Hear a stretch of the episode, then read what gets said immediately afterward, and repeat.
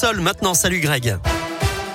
Bonjour Eric, bonjour à tous. À la une, la fin du port du masque obligatoire dans les écoles de l'Ain. 12 nouveaux départements assouplissent les mesures anti-Covid aujourd'hui, dont l'Ain donc et la Drôme dans la région. Les suites du rodéo mortel à Clermont-Ferrand jeudi soir, une dame de 81 ans avait été mortellement percutée par une moto alors qu'elle traversait sur un passage piéton dans le quartier de Croix-de-Néra. Le pilote de la motocross âgé de 19 ans a été mis en examen et placé en détention provisoire pour homicide volontaire ce dimanche. L'autre suspect qui circulait sur un deuxième engin a lui été placé sous contrôle judiciaire pour rodéo motorisé aggravé et non-assistance à personne en danger. Les deux avaient pris la fuite juste après le choc avec la victime.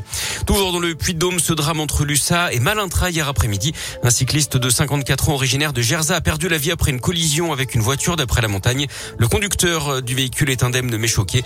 Les gendarmes ont ouvert une enquête pour déterminer les causes du drame.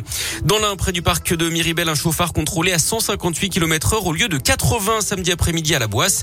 Vers 16h30, un homme a été interpellé en Porsche 911, 70 km heure, donc au-dessus de la limite autorisée. Les militaires ont retiré son permis de conduire et saisi son véhicule.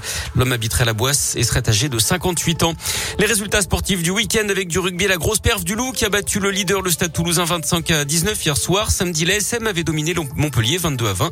Et puis en foot, le naufrage de Saint-Etienne à Strasbourg, défaite 5-1. Lyon a battu Monaco 2-0 samedi. Très belle journée également pour le Clermont Foot qui a surpris Lille, un but à 0. Et puis la météo dans la région avec un ciel voilé. Aujourd'hui, il fera 7 à 8 degrés ce matin. 17 à 18 cet après-midi.